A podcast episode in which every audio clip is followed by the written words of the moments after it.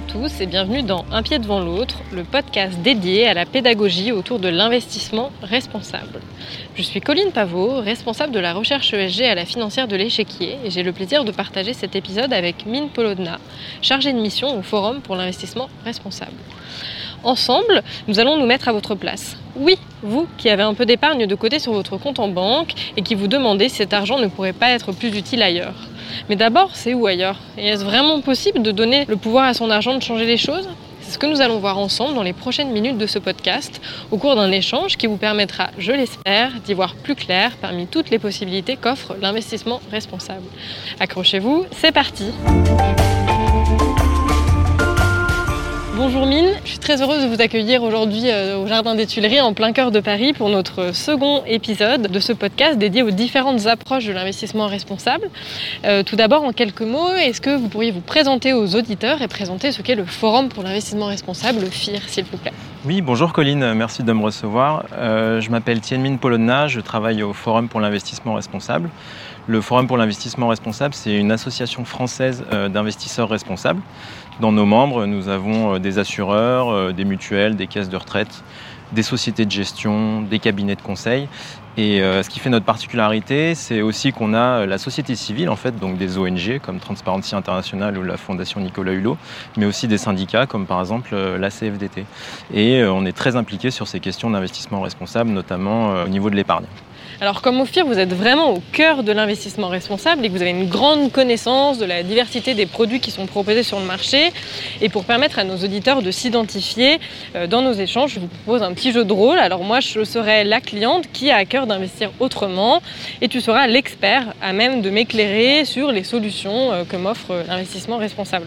Alors cette offre, elle est très riche et bien qu'il n'est pas toujours facile de s'y retrouver, l'avantage, c'est qu'elle offre une grande diversité de produits pour répondre à diverses sensibilités, divers profils de clients et permettre un choix de produits euh, assez large. Alors on va commencer. Euh, alors moi j'ai lu dans la presse que les grandes banques utilisent l'épargne des particuliers pour financer des projets très polluants comme des centrales à charbon ou des exploitations de pétrole de schiste moi, j'ai pas du tout envie que mon argent finance de tels projets polluants. Comment faire? Est-ce qu'il existe des produits d'investissement euh, qui me permettent de me protéger contre ce type d'industrie? Alors en fait, euh, il existe ce qu'on appelle des fonds d'exclusion. Euh, il faut savoir qu'en fait, au tout départ, la finance responsable, c'était surtout une finance d'exclusion, notamment bah, les congrégations religieuses qui ne voulaient pas investir dans ce qu'ils appelaient les secteurs du vice. Et donc en fait aujourd'hui il y a des fonds d'exclusion qui n'investissent pas par exemple dans des secteurs comme le tabac, l'armement, la pornographie, les jeux d'argent. Voilà, des secteurs qui sont considérés euh, comme peu éthiques. Il existe euh, des fonds ISR qui euh, mettent aussi en place des pratiques d'exclusion. Et donc effectivement, oui, vous pouvez trouver des fonds comme ça qui ne vont pas investir dans certains secteurs qui ne vous plaisent pas.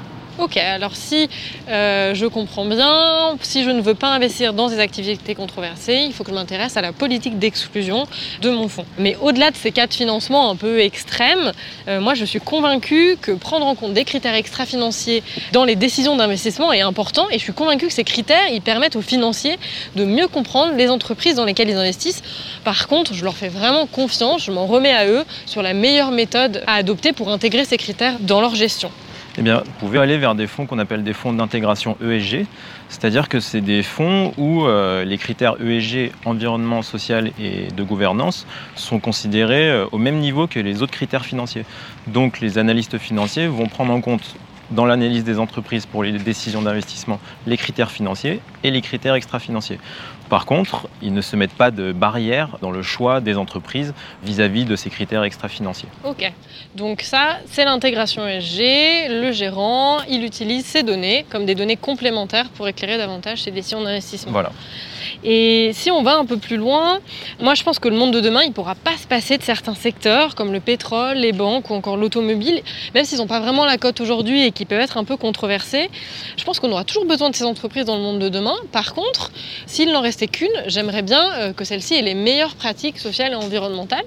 Euh, comment je peux faire pour, euh, pour participer à ça? À ce moment-là, en fait, on peut investir dans des fonds qu'on appelle des fonds best in class. donc en, en, français, ça veut dire qu'on va investir dans les meilleurs de la classe. Le principe du best in class, c'est de n'exclure aucun secteur de ses investissements. Par contre, au sein de chaque secteur, on va enlever les entreprises les moins responsables pour garder uniquement les entreprises qui ont les pratiques les plus responsables. Donc effectivement, ça peut être euh, discutable euh, parce que du coup, dans son portefeuille, on va avoir des entreprises qui pourraient ne pas trop nous plaire, par exemple des entreprises du secteur pétrolier. Par contre, le principe du best in class, c'est de dire qu'on n'enlève aucun secteur et on va accompagner les entreprises pour qu'elles progressent euh, d'un point de vue développement durable. Et effectivement, euh, quand on allie euh, cette stratégie d'investissement à ce qu'on appelle l'engagement actionnarial, c'est-à-dire que l'investisseur va dialoguer avec l'entreprise pour l'aider à progresser, et eh bien effectivement là, on a un impact qui est plus intéressant. Ok, et si tout court, j'ai juste envie d'investir dans les meilleurs et que je ne veux pas forcément avoir les meilleurs du pétrole s'ils ne sont pas vraiment bons, est-ce qu'il y a un type de fonds qui pourrait me correspondre? Et eh bien là, tu vas aller sur des fonds qu'on appelle Best in Universe. Ça veut dire qu'en fait, c'est des fonds qui, tout euh, secteur confondu, vont exclure euh, les entreprises les moins bien notées. Donc du coup, en fait, tu as des secteurs qui de facto se retrouvent euh, exclus de l'univers d'investissement. Et là, c'est vrai que du coup, tu gardes seulement les meilleures entreprises. Ok, mais donc là, on est plutôt à l'abri de mauvaises surprises et d'émetteurs euh, peut-être euh, un peu controversé dans les portefeuilles. Exactement. Et puis il existe aussi bah, ce qu'on appelle le best effort, euh, c'est-à-dire qu'en fait là on va prendre bah, ceux qui sont a priori les moins bons et on va essayer de les accompagner pour qu'ils progressent. Et donc là ce qu'on mesure c'est la courbe de progrès de ces entreprises-là. Ok, et donc c'est-à-dire des entreprises qui sont peut-être pas aujourd'hui les meilleures, mais qui sont dans une bonne dynamique et qui ont envie de s'améliorer. Exactement. ça Ok, donc ça, ça s'appelle le best effort, et donc il y a des fonds ISR qui sont dans cette dynamique. Ça, c'est intéressant parce qu'aujourd'hui, on n'est pas forcément tous parfaits, même à titre individuel. Donc c'est important de pouvoir se dire que ces entreprises-là qui ont envie de mettre les moyens pour aller dans le bon sens euh, puissent être soutenues. Alors, un peu autre sujet, mais c'est lié aussi. Euh, pour moi, l'enjeu majeur de demain, c'est l'énergie, et en particulier les énergies renouvelables. Est-ce qu'avec mon épargne, euh, vous pensez que j'ai la possibilité d'y apporter ma pierre? Oui, alors à ce moment-là, il faut mettre son épargne dans ce qu'on appelle des fonds euh, thématiques. Ce sont des fonds en fait qui vont investir euh, uniquement dans des entreprises dont les activités ont un impact positif euh, sur l'environnement ou la société. Et donc, euh, vous pouvez choisir un fonds thématique, par exemple, sur les énergies renouvelables, mais il existe plein d'autres thématiques, comme par exemple des thématiques sociales sur la création d'emplois ou les bonnes conditions de travail. Il existe des fonds, par exemple, sur la gestion responsable de l'eau. Et aujourd'hui, en fait, il y a de plus en plus de fonds comme ça qui d'ailleurs intéressent beaucoup les épargnants parce que c'est facile de savoir où est-ce qu'on met son argent et à il va servir. Ok, donc en fait c'est bien parce que à la fois je pourrais investir une partie de mon argent sur des fonds qui ont un impact environnemental fort et l'autre sur des fonds qui ont un impact social important.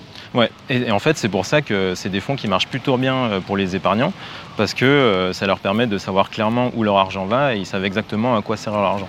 Ok, donc très clair. Donc je peux avoir des fonds thématiques à la fois environnementaux et sociaux. Bon, pour tout vous dire, moi je suis quelqu'un de très engagé au quotidien, à la fois personnellement et professionnellement.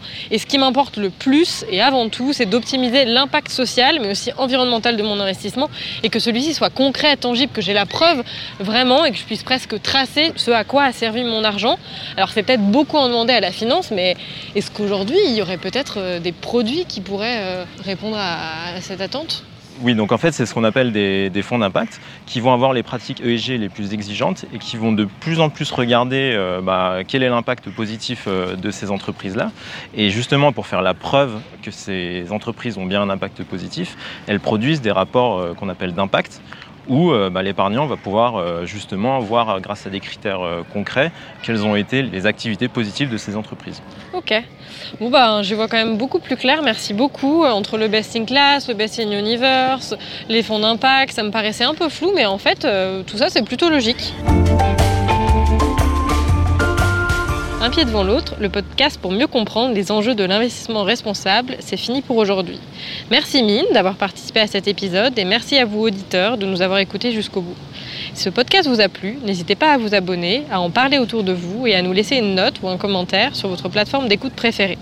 Vous pouvez également nous rejoindre sur les réseaux sociaux, La Financière de l'Échiquier, sur LinkedIn ou encore Twitter.